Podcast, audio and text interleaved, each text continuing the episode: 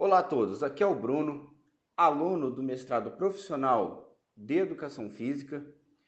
Estamos aqui com a atividade 4B do Fórum Alternativas para Enfrentar o Afastamento e a Indisciplina na Educação Física disponíveis na literatura. Então, estamos com a aluna Suelen, onde ela se identificou com a questão número 1, um, e ela vai trazer para a gente um pouco da sua experiência, da sua vivência com as propostas que estavam contidas no texto. Então eu peço para a Suelen colocar é, a, a sua vivência, a sua experiência e contar para a gente aqui um pouquinho daquilo que ela é, acha de produtivo para todos. Oi Bruno, oi colegas aí do curso de mestrado. Eu sou a Suelen, como o Bruno já me apresentou, né? É, então, Bruno, eu identifiquei que a questão número um, a questão número um, ela diz assim: você conhece, estudou ou utiliza algumas das propostas mencionadas? É, qual ou quais conhece quando teve contato com essas proposições?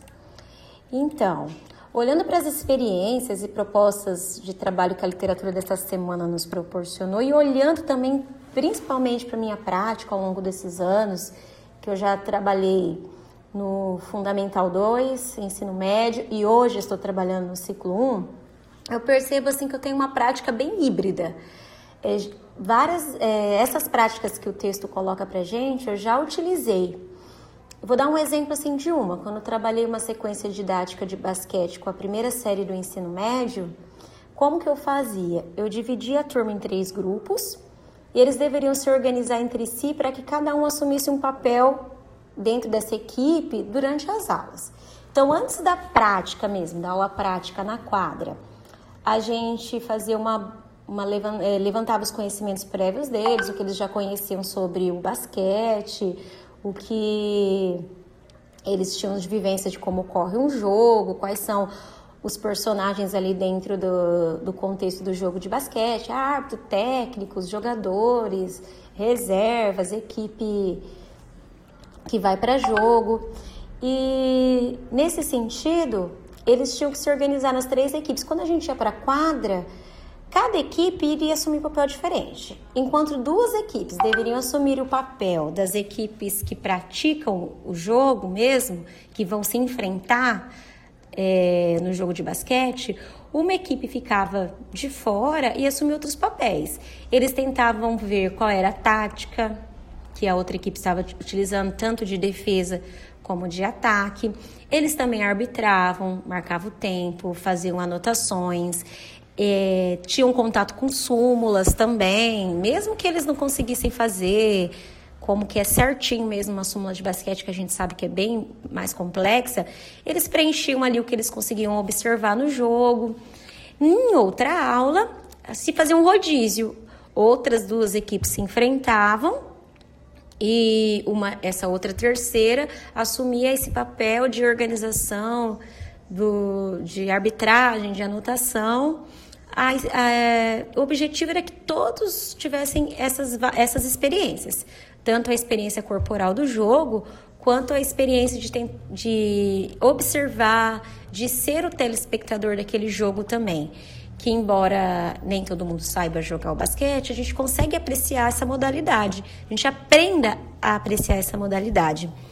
Esse método que eu utilizei, ele se aproxima bastante do modelo Sport Education que o texto apresenta para gente e que ressignifica esse papel do aluno dentro da aula, que não é só jogar, não é só praticar, mas é refletir sobre esse jogo e aprender outros conceitos dentro dessa unidade temática. Já no ciclo 1, eu já a minha prática já se aproxima do modelo de responsabilidade pessoal e social.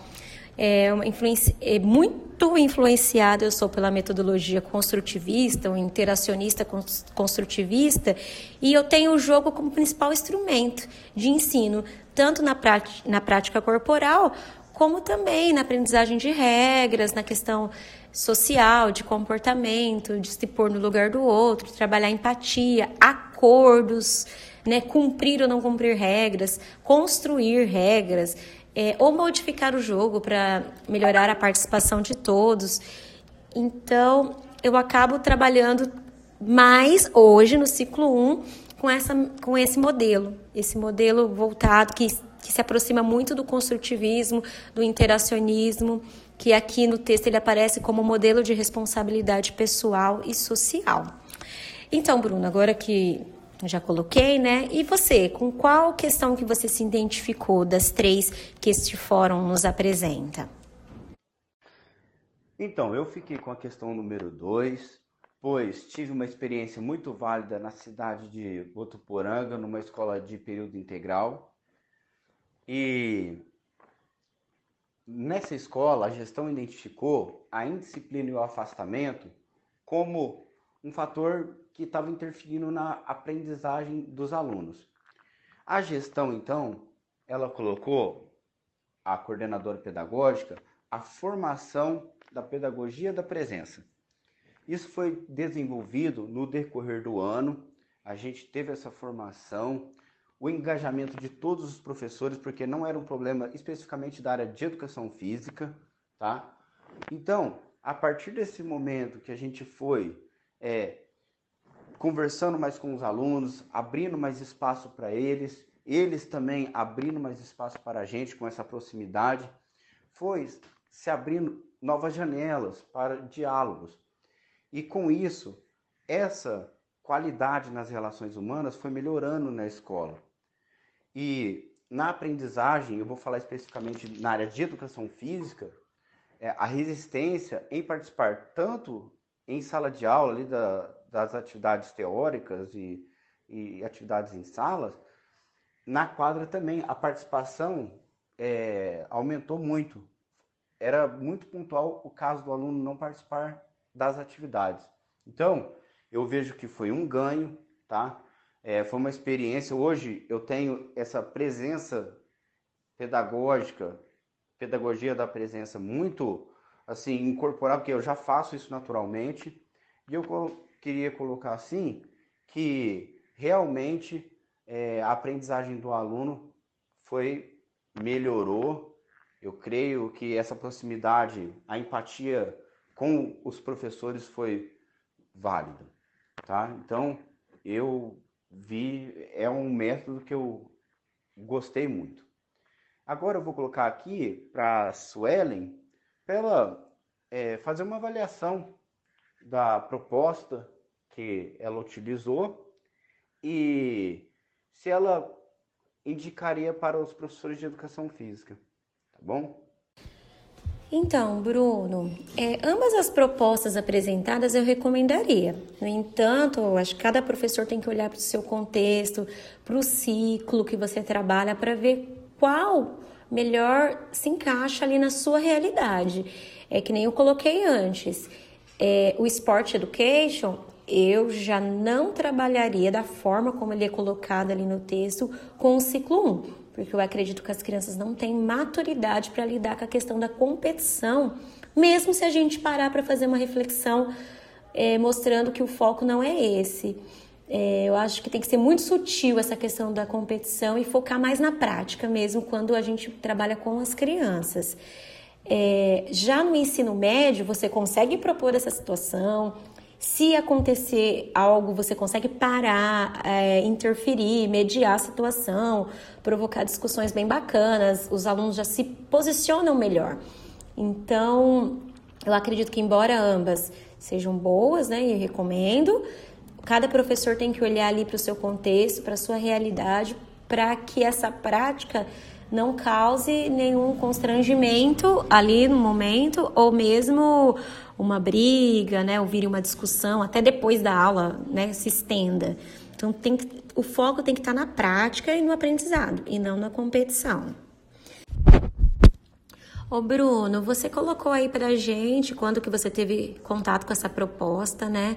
Que você colocou, trabalhava no, no ensino integral, inclusive eu acredito assim, tudo que você colocou, quanto mais próxima a relação do professor com o aluno, né, mais significativo vai ser o aprendizado.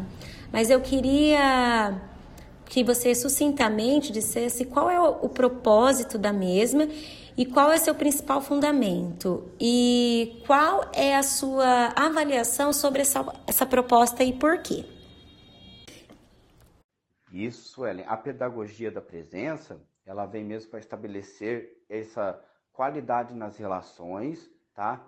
E o que fundamenta ela, que qual a maior proximidade entre o professor e o aluno nessas relações é, vai ter, vai interferir diretamente no processo de ensino-aprendizagem do aluno, tá? A qualidade eleva, pois o que? O aluno estará aberto para, para as aprendizagens propostas, tá? Vai diminuir a resistência.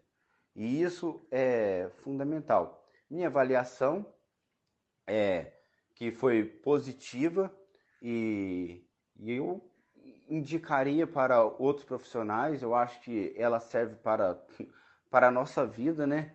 E para todas as idades, desde o ensino infantil até a, o ensino superior.